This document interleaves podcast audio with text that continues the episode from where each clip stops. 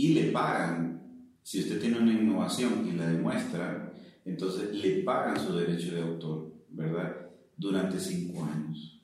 Usted recibe una cantidad acordada sobre esos cinco años.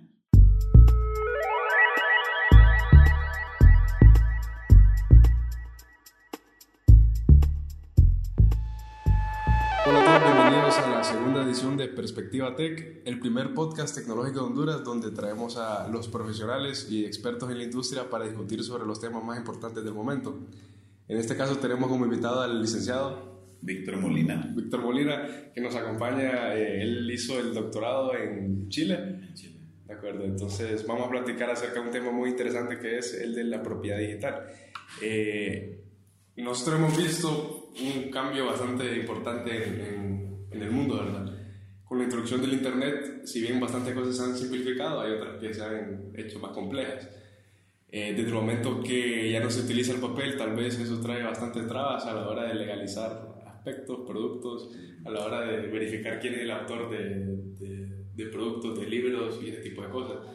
¿Qué nos puede contar al respecto? ¿Qué, ¿Cuáles son las, cosas que... Bueno, ha habido una, una evolución bastante interesante porque eh, para empezar, el concepto de documento que nosotros tenemos en, en la mente, eh, y este es el documento en el cual se fija una idea o un concepto.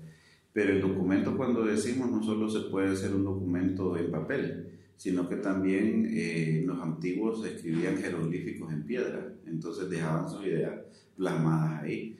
Los primeros jeroglíficos pues fueron plasmados en piedra, después fueron hechos en papel de arroz, en papiros, eh, y hoy en papel de, derivado de la madera, ¿verdad? De, la industria de la madera. Pero eh, originalmente la gente quería que la idea que tenía, dejarla fijada en un lugar y que esa idea trascendiera en el tiempo.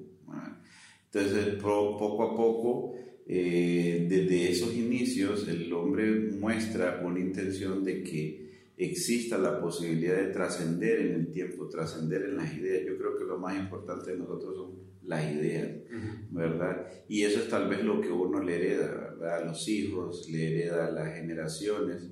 Entonces, eh, inicialmente, eh, la idea de, de, y la migración que se da con la tecnología es un concepto en derecho que se le conoce como la fijación. La fijación quiere decir eh, traducir el documento, el pensamiento que uno tiene a un documento sólido.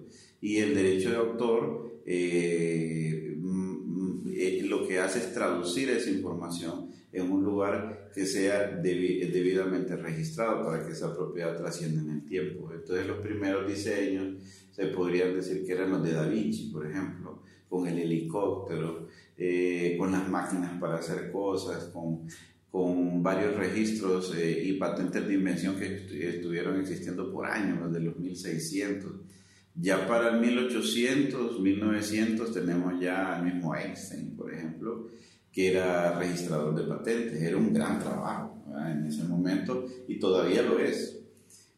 Entonces, eh, para hoy la tecnología, eh, el plasmar las ideas en un, en un lugar donde se van a fijar para que sean objeto de propiedad o registro de propiedad intelectual, eh, ha migrado muchísimo porque eh, esto ha cambiado en el sentido de que una idea fijada en un momento determinado es transmitida en instantes a millones de personas. Entonces eh, también tiene que migrar la forma como los autores van a producir sus documentos y cómo los van a dar al público. De acuerdo. Este elemento es de la propiedad intelectual, ¿verdad? Sí. Eh, ¿Usted se graduó de, de, qué carrera específicamente? Sí, yo soy ingeniero en sistemas, soy abogado y soy periodista. Y tengo una maestría en Derecho Informático y Derecho de las Telecomunicaciones en Chile. ¿Y cómo se entró a este mundo? Ah, bueno, inicialmente me gustó la informática. O sea, yo creo que yo vengo del campo de la informática de la programación, del BASIC que usted conoció, del Commodore, yo programaba en aquellas maquinitas las, eh, las mm, TRS-80, que creo que a alguien se le va a olvidar, se le va a venir a la cabeza las TRS-80, que eran unas máquinas que se compraban y, y traía la memoria RAM en, en, una cajita en la parte de atrás y uno las conectaba al televisor. Entonces, ahí se llevaba programando, programando. Después ya vinieron las distintas evoluciones, ¿verdad? Eh, pero en mi, en mi inicio, cuando yo tenía 17, 18 años, lo que me interesó fue eso. Ya para los 21 ya programaba, ¿verdad? Y ya conocía lo que conocen ustedes como los lenguajes antiguos o de la caverna, como el Foxbase, el, el D-Base 4, eh, y ya veníamos, ya conocíamos el Clipper, el lenguaje en C, que era lo más avanzado en aquel momento. Bueno, ahorita ya ha habido una serie de migraciones increíbles ¿verdad? en los últimos años. Entonces, claro, después estudié Derecho, ¿verdad? Después estudié Derecho, eh, porque de verdad que me interesaba, eh, siempre me gustó desde pequeño eh, sentarme en la mesa, escuchar cómo peleaba mi familia y resolver el problema. Entonces ya llegó un momento que ya para los eh, 17, 18 años yo eh, me llamaban para que yo les resolviera el problema que tenían en su familia. Entonces, un buen mediador. Fue una, como una fusión. Ya, ya periodismo fue prácticamente como, bueno, es, extraño los exámenes y necesito otra carrera. Entonces todavía me... Ah, las tres carreras. Sí, muy buena, la verdad que sí, me, me he mantenido ocupado. Me he mantenido Okay. ocupado y sí estoy en el doctorado, estoy estudiando un doctorado en, en Ciencia, Tecnología y Derecho, que ya viene con la evolución de la inteligencia artificial, ¿verdad? Que ya la inteligencia artificial cambió todo lo que, si usted estaba pensando en una cosa, ya la inteligencia artificial cambió totalmente lo que usted estaba pensando. Exactamente, eso que estaba ya cambió. Entonces, Entonces, eh, revolución. Sí, entonces los abogados ahí vamos a ser necesarios porque vamos a tener que ver las distintas evoluciones que, que va a tener dentro del campo de la inteligencia artificial. Y, ahí creo, creo que no terminamos de estudiar el de- eh, la informática como se había desarrollado y ahora nos toca estudiar. Entonces yo creo que gran trabajo el que vamos a tener en, en interpretar y, y bueno, no hay poco, créame a nivel mundial hay bastante gente que está interesada en el tema, son abogados o provienen de la fuente del derecho o provienen de la fuente de informática, los dos lugares.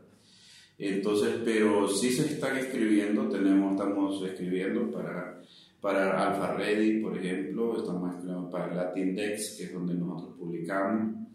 Eh, yo tengo varios artículos así sobre teletrabajo. eh, eh, mi tesis fue en Derecho en, en un modelo de gestión de tratamiento de datos personales, eh, con una guía, un protocolo de gestión eh, para estudiantes universitarios, pero en realidad es un modelo de gestión de tratamiento de datos personales en cualquier sistema informático. Entonces, sí, eh, eh, me ha mantenido ocupado el tema, es, eh, es como, lo he tomado como una pasión, ¿verdad? Que, Claro. que sí el derecho funciona, pero para mí funciona más de forma específica este campo. Ok, Y cuénteme, ¿cuáles son los retos de, de aplicar el derecho al, al Internet, a la era digital? Bueno, es, es innumerable, porque yo diría, bueno, eh, en el derecho nosotros eh, inicialmente nos llamó la atención la, informática desde el campo de vis- del punto de vista del comercio electrónico. ¿verdad? Creo que esas fueron las primeras incursiones que hubo, eh, donde el derecho empieza a entrar porque empieza a haber una transaccionabilidad, una trazabilidad jurídica, eh, eh, y donde se tiene que contemplar eh, instrumentos eh, y protocolos de trabajo en los cuales eh, el, el- el- el que firma el documento, ¿verdad? Digitalmente en un país tiene que ser una persona física y el que lo firma en otro país también tiene que ser una persona física en representación de una persona jurídica. Entonces, eh, poco a poco eh, se han dado evoluciones en las plataformas. Hay países que tienen la firma digital, hay países que no la tienen. Eh, es interesante porque hay muchas cosas bonitas que se han heredado de la informática. La informática es eh, un campo donde se construye, ¿verdad? Muy poco espacio es el egoísmo en la informática. ¿verdad? Yo he sentido que hay redes muy colaborativas, el programador es muy colaborador, eh, cosa que no se ve en otros campos, ¿verdad? De, de conocimiento. Yo que he tenido experiencia y le puedo decir, bueno, he sido director de Educación Superior de Honduras, ¿verdad? De- del año 2008 al 2011 eh, y he trabajado con las universidades, eh, muy interesante y todo, eh, pero siempre eh, con nostalgia miro para atrás el momento en el cual estudié informática y, el programador somos como muy dados, queremos compartir y, y, le pasamos el dato al otro, le mira, tenemos un nuevo código, mira, tenemos una nueva, eh, una nueva forma, un aplicativo especial. Entonces, sí creo que es una de las cosas que yo creo que la informática contribuye mucho al derecho. El derecho ha observado la informática eh, y tiene nombre, los dos campos tienen nombre, ¿verdad? Informática jurídica, ¿verdad? Que es la informática, se divide en tres, ¿verdad? Que es la informática jurídica documental, la informática jurídica de gestión y la informática jurídica decisional, ¿verdad? Lógicamente la documental se refiere al almacenamiento de ficheros, de documentos, ¿verdad? Que tuvo una evolución, en mi maestría lo vi, eh, que es eh, la gestión documental, la gestión de documentos, gestión del conocimiento, también se le llama. Y también el campo de la informática jurídica de gestión, ¿verdad? Eh, que es donde usted tiene la plataforma, un ERP, un, un LMS, un CRM, un CMS. Entonces usted plasma ahí cómo usted va a gestionar la información y la informática jurídica decisional, ya es cuando entra la inteligencia artificial a trabajar y la propia computadora toma decisiones en virtud de ecuaciones, ¿verdad? Y en, función del aprendizaje, ¿verdad? O sea, el aprendizaje que la misma computadora hace de una transacción, si ya sabe que una transacción se resuelve eh, en, en, tres alternativas, la computadora toma la decisión de qué alternativa le va a dar. Entonces ahí están las tres informáticas que nosotros conocemos eh, dentro de la informática, viendo hacia el derecho, eh, viendo dentro de la informática viendo al derecho. Ahora, del derecho viendo de la informática está el derecho informático, que tiene tres grandes ramas también, que son los derechos fundamentales en la era digital, los derechos de la protección de datos, ¿verdad?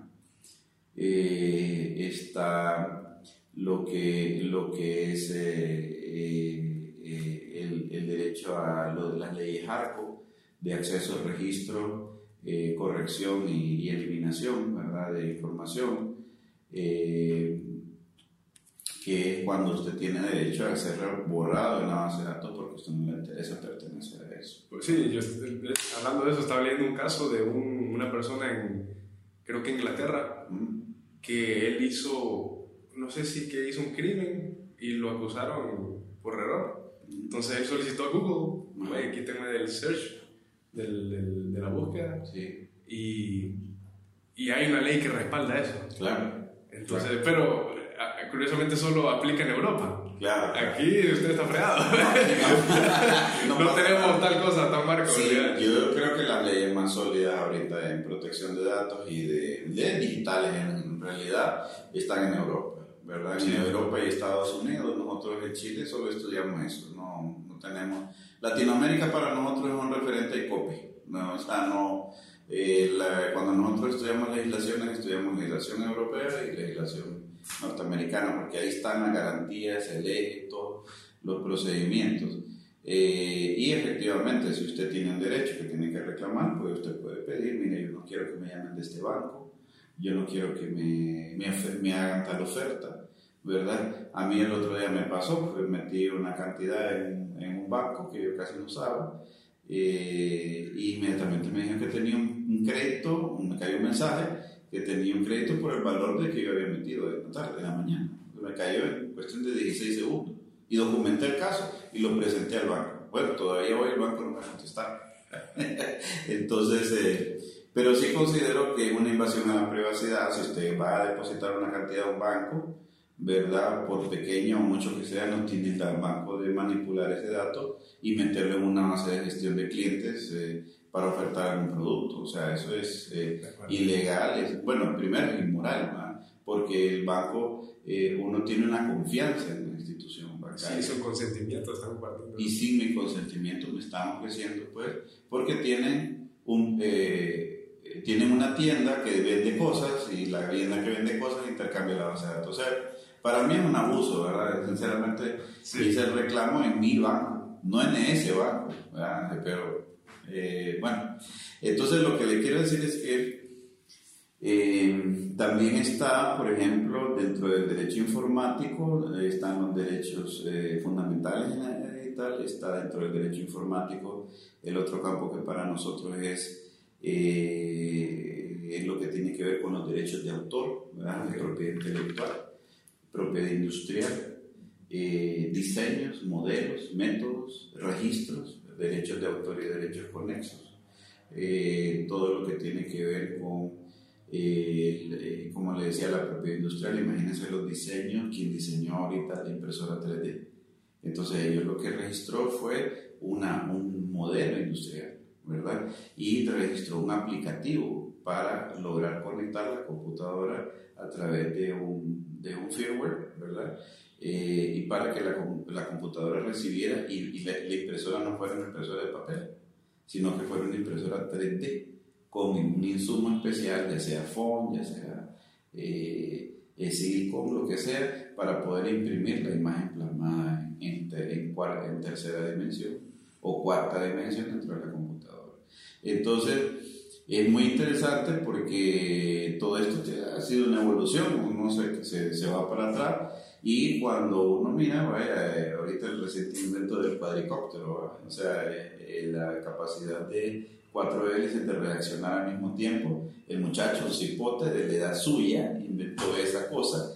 Entonces no habíamos podido tener un vuelo estable porque no había, nadie había creado un método para sincronizar las hélices electrónicamente. Él lo hizo. Eh, y hoy tiene derecho sobre ese invento. Claro. O sea, perfecto. Entonces, cuando uno, eh, y, y, bueno, ese es un campo, y está el campo también de las telecomunicaciones. Dentro del derecho también observan las telecomunicaciones, que son la administración del espectro radioeléctrico, ¿verdad? Eh, que es todo lo que tiene que ver con el uso eh, eh, que se da a través de las redes de transmisión, ya sea alámbrica, inalámbrica, satelital, GPS, todo lo que tiene que ver con esto. Entonces hay, es un campo, para el derecho ha sido como sorprendente, pero para el derecho todas esas cosas ya existían. Lo que pasa es que ha tenido el derecho que reordenarse, o reordenar la forma como piensa. Entonces, porque a, través de todos los tres campos que le he mencionado en derecho informático, se han dado delitos, pero también se han dado progresos gigantescos. O sea, entonces, bajo esos esquemas, eh, creo que ha habido una fuerte evolución y, y, es un tema que me llamaba mucho la atención en los papers que, que, se han escrito sobre los temas. O sea, y, y, pensar en eso, porque tal vez me voy a meter un poquito en eso, pensar en esa evolución del derecho de autor y la propiedad intelectual hoy en día es un, es un tema de un, reto gigantesco, porque quien se atreva a decir que tiene un programa de software y quiere registrarlo, eh, primero tiene que demostrar que sabe. Entonces, una vez que sabe, ¿verdad? y si sabe que sabe, tiene que aprender a dosificar ese conocimiento y no registrarlo todo de un solo, sino que progresivamente eh, ir registrando su aplicación hasta que forme un todo. ¿Y eso por qué? Porque si usted registra todo, eh, puede ser objeto de, de, copia de toda esa estructura. Entonces, entonces eh, y mientras se va soltando modularmente, eh, tiene más posibilidades de explotar negocios por sectores de lo que usted creía. Voy a poner un ejemplo. Eh, las aplicaciones de taxis, por ejemplo, muy populares hoy en día. Yo estaba sorprendido el otro día porque pensé que InDriver no se estaba usando en Honduras, o Uber, o todas esas aplicaciones. Ni permiso pidieron. O sea, están funcionando. Hay gente que solo, eh, bueno, no sé, entre los jóvenes creo que es muy popular InDrive. Y yo pensé que estábamos y hay otras aplicaciones. Entonces, eh, como hay tanto joven ahora y tanto millennial ya en funcionamiento operativo, ya el millennial ya, eh, yo siento que no tardamos unos cinco años a que lleguen a puestos de dirección. un tiempo muy poco para como era antes. A veces pensar, para nosotros que somos generación X, pensar en puesto de gerencia, teníamos que esperar 70 años. O sea, cuando tenga 70 años me van a nombrar gerente de algo, de lo que sea, pero gerente. Entonces, eh, hoy no. Hoy Millennium que tiene las capacidades y tiene la competencia, un, un generación ZX y reconoce eso, si es suficientemente evolucionado, eh, lo pone a cargo, ¿verdad? Tal vez no tendrá la madurez eh, o la experiencia, pero tiene el conocimiento y teniendo el conocimiento es una herramienta para aprender de la experiencia de los demás si es madura esa persona. Claro. Entonces, creo que para mí es, una gran oportunidad. Así es. Bueno, le iba a consultar respecto a ¿Tiene usted algún ejemplo de aplicaciones o software que se han ido soltando modularmente en que han tenido éxito con ese modelo? Es que en realidad, fíjese que los negocios son bien raros, pero quien, quien inicialmente conectó la compañía de celulares pensó que el negocio era la cobrar por la llamada, y después dijo, voy a cobrar el minuto. Entonces después dijo, voy a cobrar que la llamada entrante pague. Entonces, mire cómo es esto. Uno empieza un negocio, pero realmente a veces el negocio no está donde uno lo vio, sino donde el usuario lo descubre. Ahora, te, tiene que ser suficientemente listo para detectar las necesidades del cliente. O sea, y, y, tener esa, esa apertura. Entonces, eh, sí, precisamente, eh, como usted sabe, ahorita una de las empresas más grandes en almacenamiento de información es Amazon pero yo, yo agarro a cualquier persona que va pasando por el frente de mí y le digo, ¿qué es Amazon? Ah, no, sí, ahí se compran cosas. Y el negocio, uno de los negocios más grandes de Amazon no es. La nube. pero quien no sabe, ¿me entiendes? O sea, entonces, ese puede ser un gran ejemplo de un negocio que originalmente usted, cuando lo lanzó, ni siquiera idea tenía lo que, la importancia que tenía. Entonces, eh, Mire, hay unos fenómenos que han pasado con la tecnología, es una cosa increíble. O sea, el hecho de que en 1995 Deep Blue venciera a, a Kasparov en, una, en, un tablero de ajedrez, diría, ay, qué bonito, lograron que una computadora adivinara estaba pensando. No, eso fue grave. O sea, eso fue prácticamente trascendental para la humanidad el momento en que una computadora logra adelantarse al pensamiento humano y logra hacer jugadas que el hombre, que Kasparov tenía 40, 50 años de estar haciendo desde que nació el hombre, él tenía como 56 años cuando lo venció y él ya jugaba menos de 6 años. Pero toda esa experiencia a la basura prácticamente. ¿Por qué? Porque lograron que una computadora se eh, anticipara. Ese día, en el 95, nació la inteligencia artificial. O sea, se vio la computadora ya no como una computadora con un programa, sino que se vio con aquella capacidad de anticiparse. O sea, y esas cosas eh, son fundamentales en los negocios.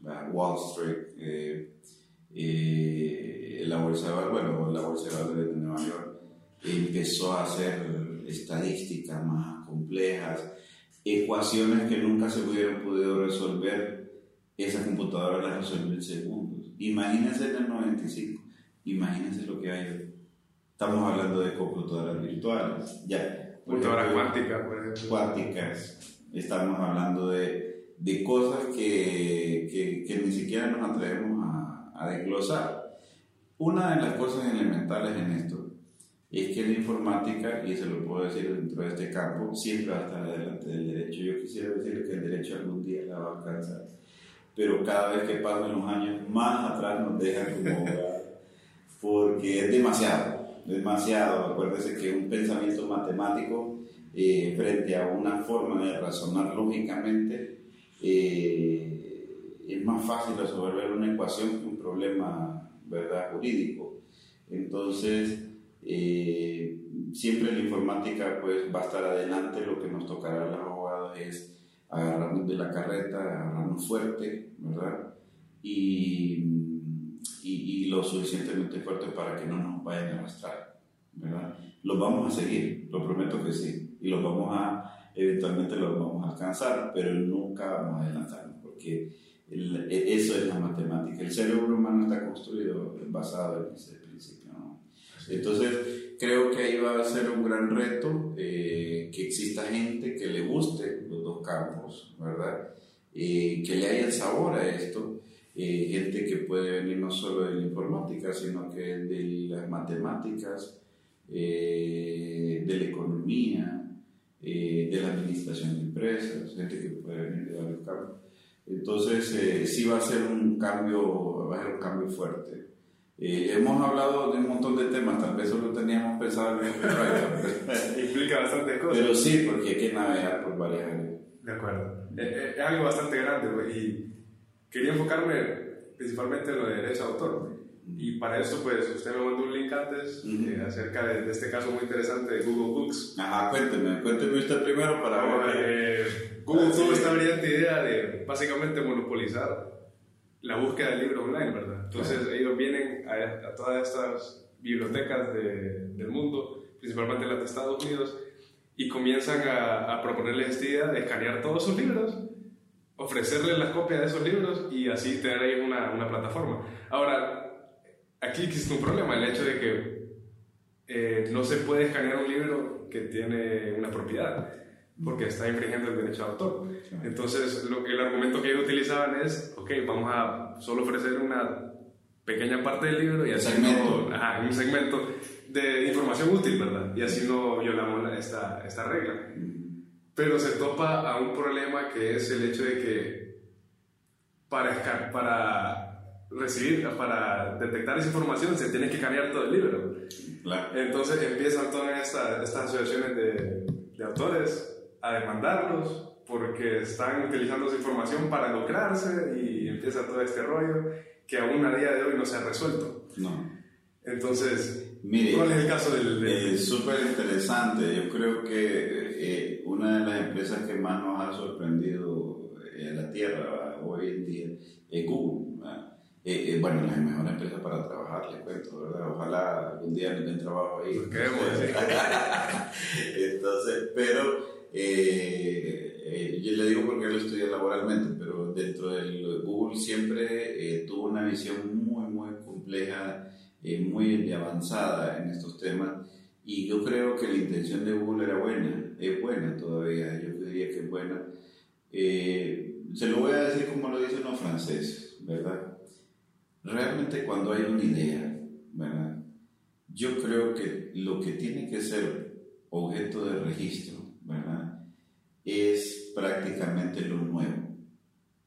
Mire que en Francia la, el gobierno compra software, ¿verdad? pero todo el software de Francia es open, totalmente, open, open, open. Y le pagan, si usted tiene una innovación y la demuestra, entonces le pagan su derecho de autor, ¿verdad? Durante cinco años.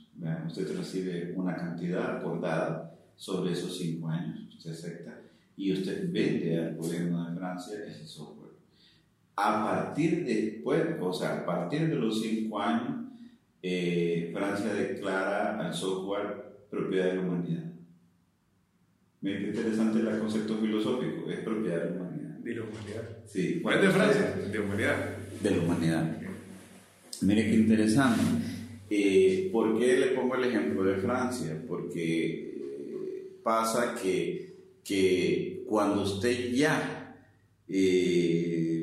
una vez publicó el libro en su primera y segunda edición, se dio el acto que inicialmente originamos en la plática, por lo metí de inicio, la fijación. Entonces, la fijó en un documento. Usted explotó ese documento, usted vendió ese documento. Entonces, eh, en el convenio de Berna precisamente hablaba sobre los términos eh, durante los cuales usted puede tener derechos de autor sobre una propiedad que fije, ¿verdad? En este caso, una idea, por ejemplo, los que son artistas multimedia, ¿verdad? Eh, Lady Gaga haciendo un nuevo video. Usted sabe que el negocio realmente de, de, de YouTube y todas estas empresas es el impacto que produce el lanzamiento del disco y el número de reproducciones que se den a primera hora. Esos son los derechos de autor. Mire cómo ha cambiado.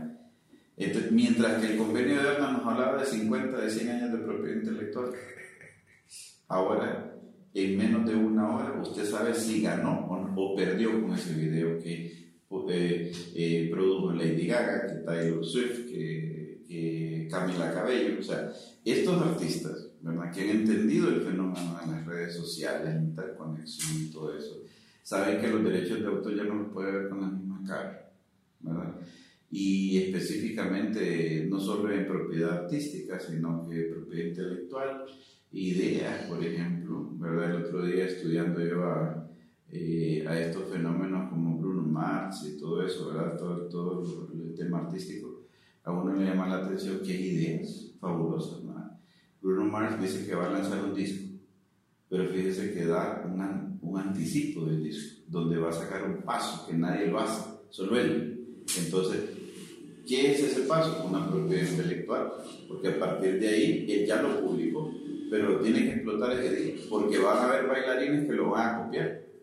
Entonces la forma de protegerlo es si lanzando y explotando en el mismo momento. Ya no hablemos de 50 ni de 5 años, ni de 5 años ya. La ley ahora está hablando de 5 años para la propiedad de software. ¿verdad? Entonces, no, hay que ingeniarse formas más novedosas, ¿verdad?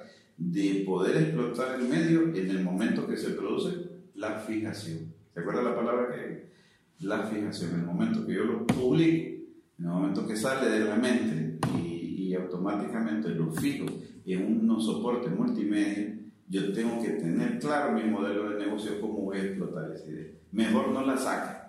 Para que no se la copie, mejor no la saque. Es como cuando nosotros tenemos una foto, ¿verdad? Eh, y una niña bonita publica una foto desnuda o semidesnuda o en traje de baño y la puso en internet y dice, ah, yo no quiero que, yo no quiero que se difunda mi foto, pero la fijó usted y la fijó en una red social. ¿Y cómo la voy a proteger? O sea, la obligaron, la desnudaron, le pusieron en traje de baño, no, usted lo hizo. Entonces, e, e, ese es el problema. Usted en el momento que no entendió que en el momento que se sacó la foto y la publicó, la puso a disposición del público. Entonces puso la fijación directamente en el medio. Entonces los efectos legales que eso va a producir eh, derivados de la fijación, usted tiene que saber que tiene consecuencias. Entonces, eh, muy interesante este fenómeno, porque también asocia con el tema este de, la, de los medicamentos. No sé si usted ha visto las empresas, 40% de descuento, 60%, qué raro, ¿verdad? Eh, hace 10 años, 5 años, ese fenómeno en los medicamentos. No existía. ¿Verdad que raro? O sea, no, y, claro, tiene una razón eso. Eso tiene una razón, porque las patentes se acaban de vencer ahorita en el 2005. Aquellas patentes de 100 años de la, de la compañía esta que si es eh, es bueno, ¿se acuerdan? No, no voy a mencionar la compañía para que no haya problemas y de reproducción, ¿verdad? Pero si es, eh, es bueno, ¿se acuerdan? Entonces ya había una, una pastilla, ¿verdad? Y en el momento de que se da el vencimiento de la propiedad intelectual, que era de 100 años, cualquier laboratorio puede producir esa pastilla. ¿Qué pasó con los precios? Se fueron al piso. ¿verdad? Pero ¿qué pasa? Entonces, la tercerización ya no sirve como modelo. Entonces las empresas tienen que asumir la tercerización y empiezan a aparecer las cadenas de farmacias con 50, con 60, con 70% de descuento. ¿Por qué? Porque la pastilla ya no paga propiedad intelectual. Y entonces la pastilla se le confía a cualquier empresa, ¿verdad? Para que la pueda producir. Empresas chinas y empresas indias que producen esa pastilla en, en esos botes azules que ve usted aquí. Ah, ahí viene. Entonces, mire cómo ha cambiado todo eso. O sea, eh, parece mentira, ah, podríamos hablar de derecho puro y de tecnología, pero también eh, son fenómenos que se han dado y son fenómenos que se dan en informática, ¿verdad? Entonces, eso es muy, muy, eh, ¿cómo le digo? Muy, eh, muy interesante el cambio evolutivo que esto ha tenido y derivado de la informática. La informática fue el que dio el salto. Así es. Para que nosotros los abogados estemos preocupados. Claro. Bueno, y para nuestros espectadores, el día de mañana que ellos desean publicar un contenido y se preocupen, como que alguien me puede robar esto, ¿qué tienen que hacer? Bueno, básicamente, primero asegurarse que su idea es novedosa e innovadora. Eh, y les recomiendo que busquen artículos científicos, que busquen las mejores prácticas, que busquen los mejores escenarios, que los estudien bien para que sepan que su idea realmente es única, ¿verdad? Tiene que estar claro eso, ¿verdad? Eh, porque en el momento que la publiquen, si hay alguien que tiene una idea igual o similar, entonces aquella persona puede eh, demandar protección de derechos de autor. Va a pensar que usted se la robó, que usted se la y en este caso no existe un proceso donde yo puedo legalmente... Legalmente sí, sí, legalmente sí puede. Eh, ¿Depende del país o...? A ver, sí, el convenio de Berna instruye a los países que creen sus unidades de propiedad intelectual a nivel nacional. Todos los productos que sean objeto de registro eh, tienen dos, dos, derechos, que es el derecho moral y el derecho patrimonial. Derecho moral es el que, lo que define cómo el autor va a disponer su obra, ¿verdad? Eh, si la va a vender, si la va a regalar, lo que sea, ¿verdad? Y el derecho patrimonial es poder explotarla o poder cobrar sobre eso, ¿verdad? Si usted quiere producir un video gratuito, ¿verdad? Y publicarlo en internet, háganlo, ¿verdad? Ahora, si quiere producir un video que quiere cobrar y sabe que realmente es una idea innovadora la que va a lanzar, sépalo lanzar, espere su tiempo, siga los procedimientos avise, ¿verdad? Y asegúrese de que tiene realmente una idea innovadora. Porque hoy en día innovar, fíjese que el innovar tiene dos, eh, dos escenarios bien determinantes. Como puede ser realmente una idea innovadora, puede no ser. Y es que la verdad solo tiene un momento de juicio, el momento en que lo publica. Entonces, en el país existe la Oficina de Propiedad Intelectual, ¿verdad? Que hoy funciona dentro del Instituto de la Propiedad. Hay un formulario donde usted puede ir y se lo dan eh, y puede hacer un registro de su software, ¿verdad? Si usted ha desarrollado una aplicación. Entonces, eh, y eh, se adjuntan una, una, serie de CDs, ¿verdad? Creo que son 17 CDs o copias eh, y también se adjunta eh, eh, un descriptivo de en qué consiste la aplicación, qué es lo que hace la aplicación, ¿verdad? Entonces, hay un proceso de registro, tiene un costo, ¿verdad? Se hace a través de un abogado y una vez que sale registrado suya, si alguien le viola, una vez que esté registrado su nombre, debidamente sellado por la Oficina de Propiedad Intelectual, esto lógicamente eh, en el proceso hay un, eh, hay un proceso internacional que esto llega a la Organización Mundial de Propiedad Intelectual, ¿verdad? Eh, y en, en, que está en, en Berna, precisamente, de donde deriva el convenio, y a nivel mundial usted registra la propiedad en Honduras y es válida a nivel mundial. Eso es lo que es importante aquí. Entonces, digamos que a alguien se le ocurriera un, en Honduras, ¿verdad? Digamos que a alguien se le ocurriera un Amazon, por ejemplo, una aplicación capaz de destronarse esa, ¿verdad? Cosa que, miren, yo he encontrado la creatividad del hondureño muy, muy avanzada. Creo que hasta le puedo mencionar varios proyectos donde los hondureños han destacado. Yo creo que esa capacidad que tenemos de, eh, de poder inventar cosas, ¿verdad? No sé si ha visto usted eh, las distintas habilidades que hay aquí en Honduras eh, esa, esa, también es una capacidad buena si se sabe emplear positivamente, ¿verdad? Eh, entonces, podemos nosotros crear eh, un banco de innovadores, un banco de innovación, ¿verdad? Yo tenía precisamente una idea en ese sentido que voy a ver si puedo plasmarla, que es, y desde el anticipo, pues es un proyecto que se llama Inventa, pon el mundo de cabeza, o sea, la capacidad de hacer pequeños workgroups, ¿verdad? Eh, con capacidad de inventar cosas y que esos inventos sean debidamente protegidos para que puedan desarrollarse y crecer. Entonces, eh, Inventa, el mundo de cabeza, es una, es, una especie de, de pequeña que pretende impulsar a los inventores y los desarrolladores, y bajo un modelo ético de construcción, decirle al desarrollador, mira, sí, eh, hay posibilidades de entrar en ese campo, eh, procede a registrar, o sea, y se le da la información que es pertinente. Eh, si no, entonces eh, hay que esperar un poco, hay que innovar más, hay que hacer algo más, más complejo y se puede hacer también. Entonces, una vez que está registrado y digamos que alguien le viola su propiedad intelectual, la fiscalía, de, hay una fiscalía especial de propiedad intelectual y tecnología nueva. Eh, eh, no, no es nueva, es vieja, pero recientemente se fusionó con delitos informáticos. ¿verdad?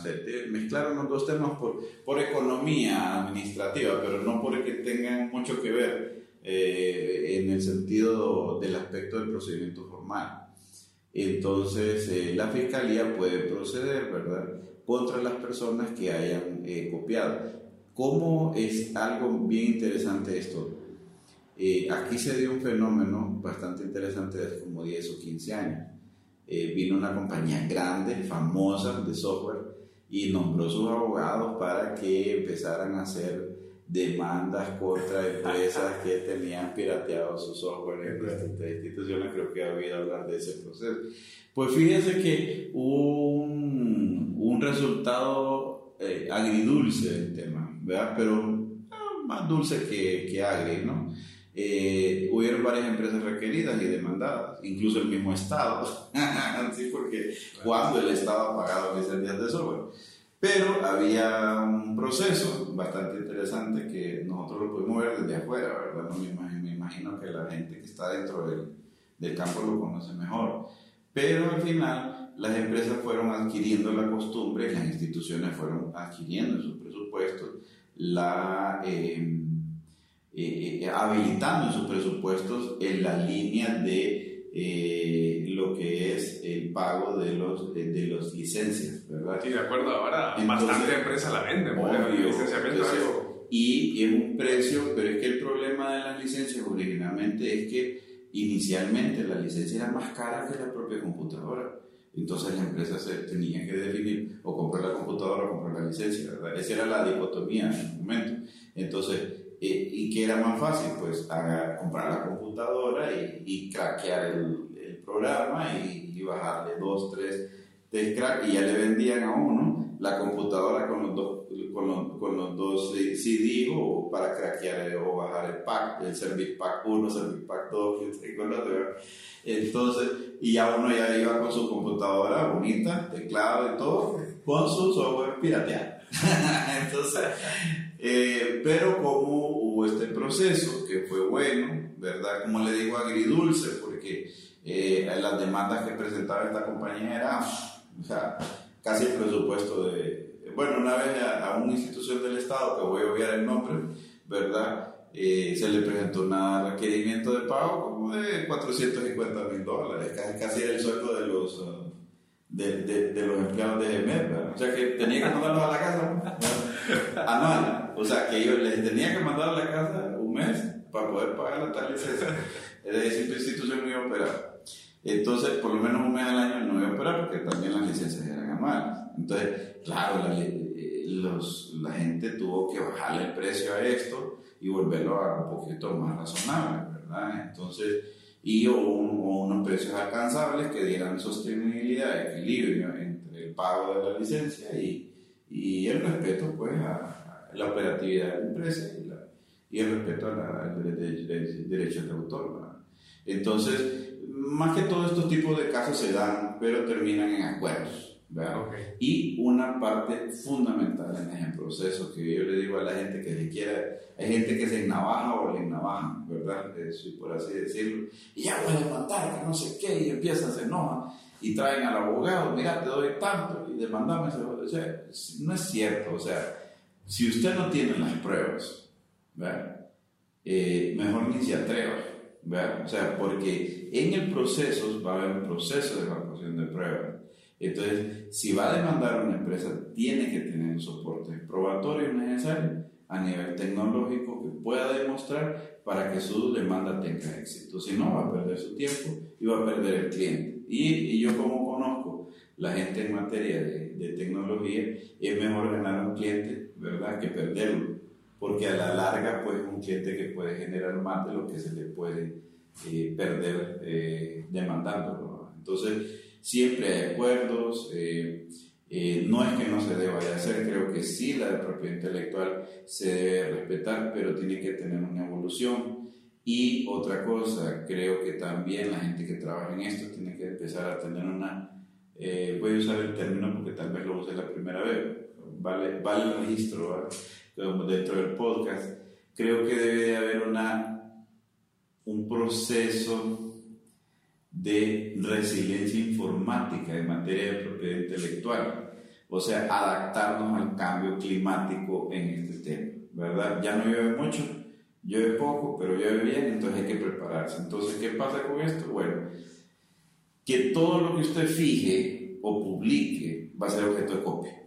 ¿verdad? Así, ténganlo en la mente. Debemos partir. No, délo por copiado. La ley de Murphy. Si puede suceder, va a suceder. Se acabó. ¿verdad?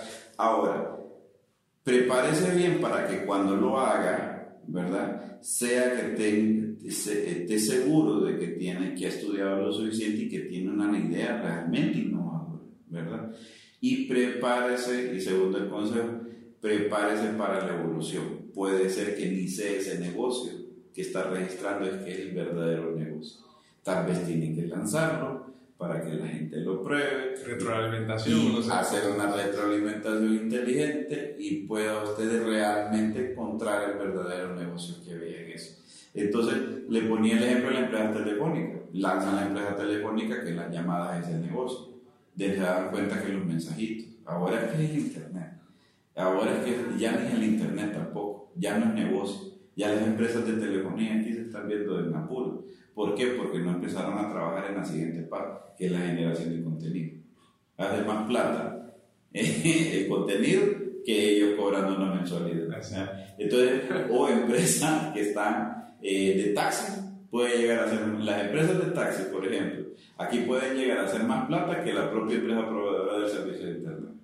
¿Por qué? Porque la empresa proveedora no se adelantó a eso. Es bien difícil pero yo creo que tanto los ASP como los ISP tienen que aprender a coexistir. ¿Qué son ambas cosas? ASP. El, el proveedor de acceso de, Internet y, ah, el proveedor de contenidos. De acuerdo. O sea, una cosa es el proveedor de acceso y otra es el proveedor de contenido. Eh, en los dos tienen que haber un modelo de negocio, soporte, crecimiento y en el otro, pues, producto, información eh, y trazabilidad, transaccionabilidad, mejora la transacción, mejora las ventas. Entonces todo eso tiene que ser como, eh, como una especie de híbrido que vaya funcionando. Y cada uno de estos temas, imagínense, para horas y horas para discutir. Hablando y hablando. ¿Cómo mira usted el tema ahorita? Eh, ¿Qué piensa que puede implementarse en el futuro, tanto en Honduras como internacionalmente, que pueda... Mire, yo observo que no estoy eh, eh, lo que está haciendo una institución del Estado, no sé si puedo decir el nombre, pero bueno, lo van a intuir. Hay una institución del Estado que está promoviendo la robótica, campeonatos de robótica. Creo que hay bastante, em, como le digo, eh, inclinación de los niños y los jóvenes hacia el campo de la robótica. Porque imagínense, nosotros no estamos en un país desarrollado, técnicamente hablando, o sea, no los indicadores no nos dan y mandamos un cipote ahí y quedan en segundo y primer lugar de, robótica. Entonces, eh, es curioso, es curioso. Ah, bueno, este, algo hay aquí. Vaya, a mí me pasó. Yo como director de educación superior recibí, eh, se recibí como, como dos o tres niños ¿verdad? En el país. Y yo dije, qué raro, esta especie hay que investigarla. Entonces me puse a investigar y me hallé 360 niños en el año 2000, 2009. Eh, Entonces, eh, y fíjese que era bien raro porque era de la zona de Colombia.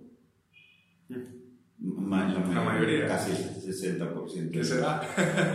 No sé qué comen por ahí. Habría que tirarse por ahí a investigar. no sé. Fíjense que son cosas raras. Eso no, como profesor investigador, nosotros los, los investigadores somos como curiosos ¿verdad? Como curiosos, vemos una pista y nos, nos vamos por ahí. Entonces, de repente, en investigación llegué a, esa conclusión bien extraña. Honduras tiene un gran potencial. Eh, le ha pasado, no sé, me pasó muchas veces cuando trabajé en ONG en mis primeros años, cuando tenía su edad, eh, estaba chiquito, y, y viajaba por todo Honduras, ¿verdad? Y fíjese que varias profesoras me decían, mire, wow, ¿qué hago con este niño? ¿Qué pasó? Mire que yo lo pongo a leer una tarea y me la termina así. Y él pasa aburrido. Se queda sin actividad. Estoy enseñando ya no sabe. Entonces empecé a detectar en aquellos años y, y ya como en 2009, cuando me nombraron de director de educación superior, dije yo, oiga, ¿y este potencial? O sea, necesitamos, esta es una discapacidad. O sea, el país tiene un montón de niños discapacitados porque no tiene la escuela para estos niños. La estructura porque para este- esta escuela para este niño no es una escuela tradicional. Es una escuela donde los profesores son más lámparas que también. O sea que pa, pa, pa, pa, o sea, están preparados para darles actividades, moverlos, eh, impulsarlos, hacerlos crecer. Y el margen de un niño genio solo usted lo tiene entre, entre 3 y 7 años. Si usted ya no lo moldeó y no lo trabajó, olvídese, los incorporó normal a la escuela. Y la genialidad, la- nacemos genios. Hay varios estudios que dicen que todos nacemos genios. ¿Verdad? Lo que nos desforma es la escuela. ¿verdad? Y hay un estudio de eh, Ken Robinson, por ejemplo, que se llama El pensamiento divergente. ¿verdad? Lo puede buscar en internet, hay un, hay un resumen de 15 minutos, usted cambia el cassette, o sea, eso cambia el cassette. de- como uno ve la educación, le cambia el cassette. Sí, yo leído bastante de- del tema. Podemos hablar acerca de cómo el, el- padre afecta, por ejemplo, al niño, eh, del momento que el niño está haciendo algo y le dice, no, no hagas esto, Sí. o, o le están quitando el juguete y sabemos. regañan. Entonces ahí le Sí. crea una- un paradigma al Que niño que, lo forma, pues. Sí. Entonces, eh, eh, King Robinson, por ejemplo, Sir King Robinson, imagínense que es tan, tan intelectual este señor y Sí. tanto ha producido que llegó a encontrar un problema grave de nuestra generación, que es el modelo educativo. Entonces, cuando encuentra el modelo educativo eh, y dice que este es el problema, estamos haciendo escuelas con eh, la forma, los horarios, los profesores igualitos a una fábrica. No estamos dejando la creatividad que crezca. Diría yo que el problema también está en las universidades. Y fíjense que la humanidad todavía estamos citando lo que pensaban los pensadores del siglo XVIII cuando no había escuelas. Entre el siglo XVI y el XVIII se dieron los pensadores y filósofos más grandes del mundo. Y no, ya no podemos eh, privilegiarnos de que exista esa gente hoy en día, con tanta tecnología, con tanta información. Eh, todavía estamos hablando de Aristóteles, todavía estamos hablando de Da Vinci. Todavía, ¿Por qué? No han habido grandes pensadores. porque necesitamos, eh, hay esa bulla, hay esa bulla tecnológica hoy en día. Tenemos tanto conocimiento, pero tan poca sabiduría. Y ese es el siguiente paso en este tema. Porque los japoneses, dos profesores japoneses eruditos, están planteando, ya lo han planteado, ya se está manejando, el tema este de eh, que el siguiente paso de la era del conocimiento es la era de la sabiduría porque se plantea en la pregunta, yo, debo, yo ahora ya puedo armar una bomba atómica, ¿sí o no? Ahí están los planos en internet, ¿verdad que sí? Pero tengo la sabiduría para explotar. O sea, ese, ese, ese va a ser un gran reto, que el ser humano pueda hacer cosas, pero tenga la sabiduría para no hacerlas, en caso de que las pueda hacer. Entonces, eh, y, y como les digo, o sea, parece mentira, pero este tema de tecnología se, se abre y mejor, usted me quiere mantener en el tema y fíjese que yo estoy mencionando otra cosa. Es muy interesante. sí, ya hablando. pues, Pero legalmente sí se puede, todos los procedimientos legales se pueden hacer y, y puede garantizarse la protección intelectual. Claro, hoy más que nunca, más bien las empresas eh, de prestigio son aquellas que respetan la propiedad intelectual, porque respetando la propiedad intelectual se fomenta la innovación y fomentando la innovación es donde las empresas realmente crecen. Así es. Es un concepto muy interesante eh, el hecho de... Estaba platicando ayer con una licenciada, el- usted ha escuchado el design thinking, Ujú, el, el- esta idea de, bueno, tener una idea, hacerla realidad. ujú. Entonces, ¿qué se puede hacer para proteger esa realidad, ese producto que ya, ya, ya tenemos realizado? Entonces, bastante complicaciones vienen desde el hecho de que o, o está online o está offline. ¿Qué, qué se hace en ambos casos? Eh, le agradezco bastante, la verdad, que, que me haya platicado acerca de esto porque aclara bastantes cosas respecto al tema. Y creo que los espectadores pues, van a quedar también muy bien satisfechos. De, sí, ojalá. De toda la plática. Yo, yo realmente que me preocupa más bien porque a veces creo que estas pláticas dejan más preguntas que respuestas. La gente quería escuchar una respuesta. Podríamos estar ahora hablando de eso. sí. O sea, sí, o sea, eh, como le digo en resumen, sí hay un sistema de protección legal internacional y nacional que puede hacerlo eh, pero eh, hay que prepararse porque eh, sí requiere gente que estudie muchísimo y de verdad estar seguro. y yo no tengo duda, el hondureño es una persona que, que yo no creo que estudie porque lo mandan a la escuela, es porque estudia por pasión. Entonces, los hondureños que realmente tienen pasión por algo son los que llegan a, destacar. ¿Verdad? Siempre me gusta poner el ejemplo de, bueno, de nuestro amigo, ¿verdad? él tenía una idea y luchó por la idea. Eh, creo, no sé desde qué año lo conoce usted, yo lo conozco eh, desde hace mucho tiempo y él empezó con una idea chiquita.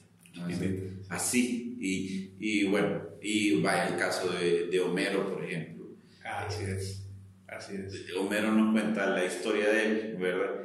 Que Homero lo que le gusta era leer chiquito. Un montón de libros que se metió. El papá tiene, yo conozco al papá de Homero, tiene una y yo creo que tiene todo este piso de libros.